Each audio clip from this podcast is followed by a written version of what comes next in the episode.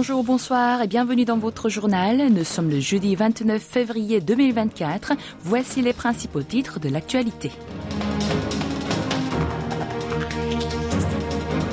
Yoon Suk-yeol appelle de nouveau à répondre avec fermeté à toute provocation de Pyongyang. La Maison-Blanche estime que c'est à Séoul de décider de la livraison des obus de 155 mm à Kiev. Et enfin, Tiffen nous rejoindra pour parler de la réouverture d'ambassades de pays européens à Pyongyang.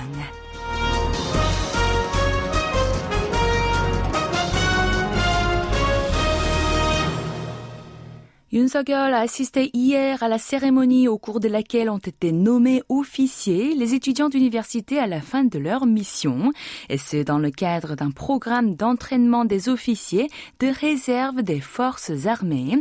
L'événement a eu lieu dans une école militaire dans la province de Chungcheong du Sud. Yoon est le premier président de la République en exercice à y avoir pris part. À cette occasion, il a demandé à ses nouveaux officiers de réagir avec fermeté aux provocations nord-coréennes et a incarné l'exemplarité de la vision de l'État et de la sécurité nationale. Yoon en a profité pour promettre d'améliorer les conditions de travail des officiers fraîchement nommés et pour revenir en même temps sur la paix par la force, des mots récurrents dans ses différents discours. Le dirigeant a de nouveau évoqué le fait que la Corée du Nord s'est autorisée à mener une frappe nucléaire préventive et menace d'anéantir complètement sa voisine du Sud. Il a poursuivi que de ce fait, le régime communiste pourrait multiplier ses provocations à l'approche des législatives sud-coréennes prévues en avril. Le président a d'emblée ordonné une réponse immédiate et écrasante. Le créateur de Facebook, devenu Meta en 2021, a été reçu aujourd'hui par Yoon Suk-yeol. Mark Zuckerberg est arrivé mardi à Séoul dans le cadre de sa tournée asiatique. Une partie de la teneur des discussions entre les deux hommes a été relayée par le premier secrétaire présidentiel à la coordination politique. D'après Sang Tae-yoon, le thème principal porte sans surprise sur l'intelligence artificielle IA. Le président sud-coréen a exhorté son hôte a porté un intérêt particulier aux mesures destinées à surveiller les fake news et les trucages de tout type par l'IA. D'autant que cette année est riche en élections dans le monde. En retour, l'entrepreneur des réseaux sociaux a répondu que sa firme avait elle aussi lancé un watermark ou filigrane pour identifier les images créées par l'intelligence artificielle et qu'elle travaillait main dans la main avec chaque gouvernement concerné afin de lutter contre les fraudes électorales sans oublier de souligner la nécessité pour les autres big tech de coopérer en la matière. En voyage à Washington, le ministre sud-coréen des Affaires étrangères a été reçu hier par son homologue américain. La Corée du Nord a été le thème central de la discussion. Cho Tae-yeol et Anthony Blinken ont estimé que le régime de Kim Jong-un pourrait multiplier ses provocations au cours de cette année électorale en Corée du Sud et aux États-Unis, où auront lieu respectivement les législatives en avril et la présidentielle en novembre. Ils ont d'emblée évoqué la nécessité d'une étroite coopération entre leurs pays, voire à trois avec le Japon pour y faire face. Le pivot du Nord vers l'archipel s'est aussi invité dans leur tête-à-tête. Pour eux, Pyongyang cherchait à diviser Séoul et Tokyo.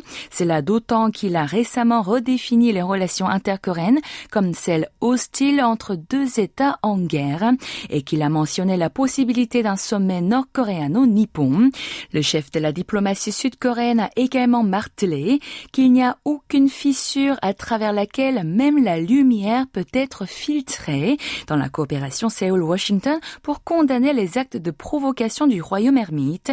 Il a tout particulièrement accusé celui-ci de livrer des munitions à la Russie.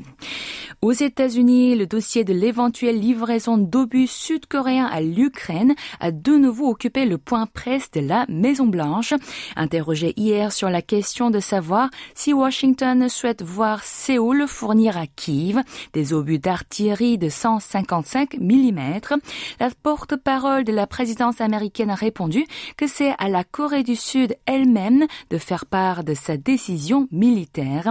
Et pourtant, Karine Jean-Pierre l'a remercié pour son aide au pays envahi par la Russie.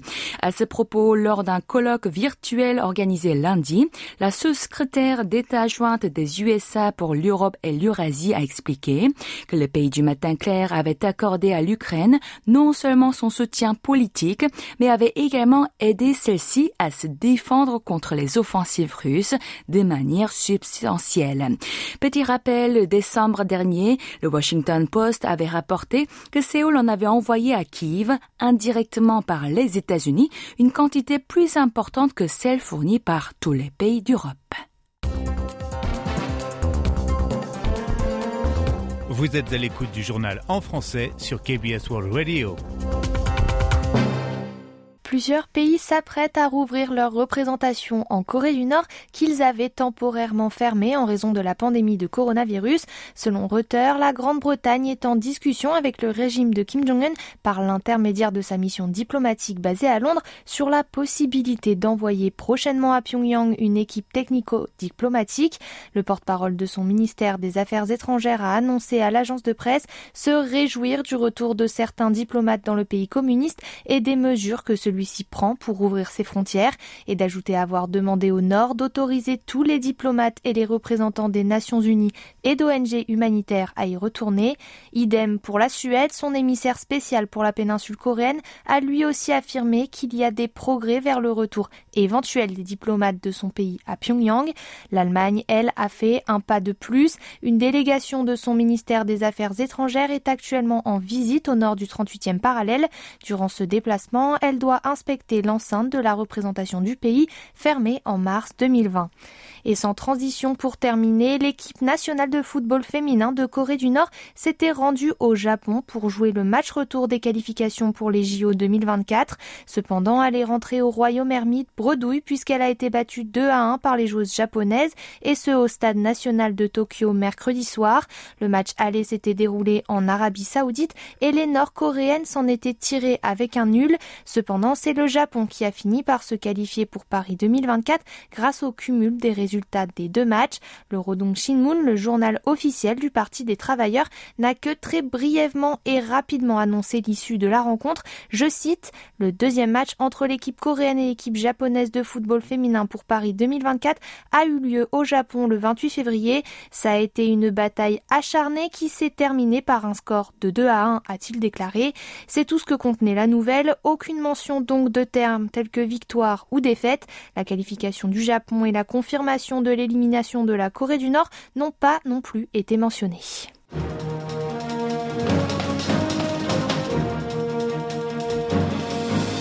C'est la fin de ce journal présenté par Tiffany Genestier et Kim Hong-ju. Retrouvez tout à l'heure Inside KBS et suivez la K-Way.